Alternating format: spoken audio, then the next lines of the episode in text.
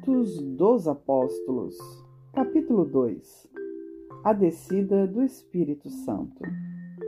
E cumprindo-se o dia de Pentecostes, estavam todos concordentemente no mesmo lugar. E de repente veio do céu um som, como de um vento veemente e impetuoso, e encheu toda a casa em que estavam assentados e foram vistas por eles línguas repartidas, como que de fogo, as quais pousaram sobre cada um deles. E todos foram cheios do Espírito Santo e começaram a falar noutras línguas, conforme o Espírito lhes concedia que falassem. E em Jerusalém estavam habitando judeus homens religiosos de todas as nações que estão debaixo do céu. E quando aquele som ocorreu, ajuntou-se uma multidão e estava confusa, porque cada um os ouvia falar na sua própria língua. E todos pasmavam e se maravilhavam, dizendo uns aos outros: Pois que? Não são galileus todos esses homens que estão falando? Como, pois, os ouvimos cada um na nossa própria língua em que somos nascidos? Partos e medos, elemitas e os que habitam na Mesopotâmia, Judéia, Capadócia, Ponto e Ásia, e Frígia e Panfilha, Egito e partes da Líbia, junto a Cirene e forasteiros romanos, tanto judeus como prosélitos, cretenses e árabes.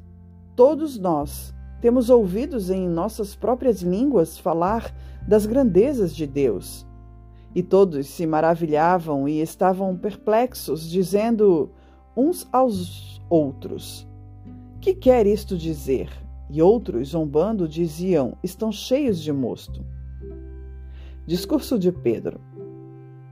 Pedro, porém, pondo-se em pé com os onze, levantou a sua voz e disse-lhes: Homens judeus, e todos os que habitais em Jerusalém, seja-vos isto notório, e escutai as minhas palavras. Estes homens não estão embriagados como vós pensais, sendo a terceira hora do dia. Mas isto é o que foi dito pelo profeta Joel. E nos últimos dias acontecerá, diz Deus, que do meu espírito derramarei sobre toda a carne, e os vossos filhos e as vossas filhas profetizarão, os vossos jovens terão visões, e os vossos velhos sonharão sonhos, e também do meu espírito derramarei sobre os meus servos e sobre as minhas servas naqueles dias e profetizarão.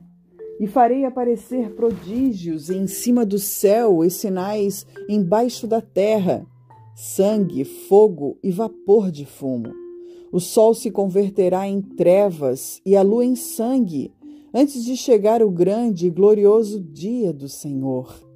E acontecerá que todo aquele que invocar o nome do Senhor será salvo. Homens israelitas, Escutai estas palavras a Jesus Nazareno, homem aprovado por Deus entre vós, com maravilhas, prodígios e sinais, que Deus por ele fez no meio de vós, como vós mesmos bem sabeis.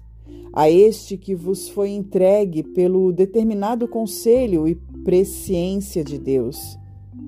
Prendestes, crucificastes, e matastes pelas mãos de injustos, a qual Deus ressuscitou, desfazendo as dores da morte, pois não era possível que fosse retido por ela. Porque dele disse Davi: Sempre via diante de mim o Senhor, porque esta a minha direita, para que eu não seja abalado. Por isso se alegrou o meu coração e a minha língua exultou, e ainda minha carne há de repousar em esperança. Pois não deixarás a minha alma no inferno, nem permitirás que o teu santo veja a corrupção. Fizeste-me conhecidos os caminhos da vida. Com a tua face me encherás de júbilo. Homens e irmãos, seja-me lícito dizer-vos livremente acerca do patriarca Davi, que ele morreu e foi sepultado, e entre nós está até hoje a sua sepultura. Sendo, pois, profeta e sabendo que Deus lhe havia prometido com juramento que do fruto de seus lombos, segundo a carne, levantaria o Cristo para o assentar sobre o seu trono. E, antevendo isto, disse da ressurreição de Cristo, que a sua alma não foi deixada no inferno, nem a sua carne viu a corrupção. Deus ressuscitou a este Jesus, do que todos nós somos testemunhas. De sorte que, exaltado pela destra de Deus e tendo recebido do Pai a promessa do Espírito Santo, derramou isto que vós agora vedes e ouvis.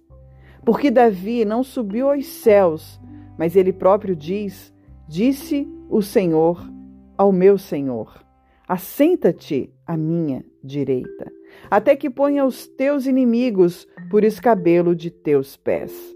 Saiba, pois, com certeza, toda a casa de Israel, que a este Jesus, a quem vos crucificastes, Deus o fez Senhor e Cristo. Conversão de três mil pessoas. E ouvindo eles isto, compungiram-se em seu coração e perguntaram a Pedro e aos demais apóstolos: Que faremos, homens irmãos? E disse-lhes Pedro: Arrependei-vos e cada um de vós seja batizado em nome de Jesus Cristo, em remissão de pecados, e recebereis o dom do Espírito Santo, porque a promessa vos diz respeito a vós, aos vossos filhos e a todos os que estão longe, a tantos quantos Deus, nosso Senhor, chamar. E com muitas palavras isso testifica e os exortava, dizendo: Salvai-vos desta geração perversa. De sorte que foram batizados os que de bom grado receberam a sua palavra. E naquele dia agregaram-se quase três mil almas e perseveravam na doutrina dos apóstolos e na comunhão e no partir do pão e nas orações. E em toda a alma havia temor, e muitas maravilhas e sinais se faziam pelos apóstolos. E todos os que criam estavam juntos e tinham em comum, e vendiam suas propriedades e bens e repartiam com todos, segundo cada um havia de mister. E perseverando unânimes todos os dias no templo e, partindo o pão em casa, comiam junto com alegria e singeleza de coração, louvando a Deus e caindo na graça de todo o povo. E todos os dias acrescentava o Senhor à igreja, aqueles que se haviam de salvar.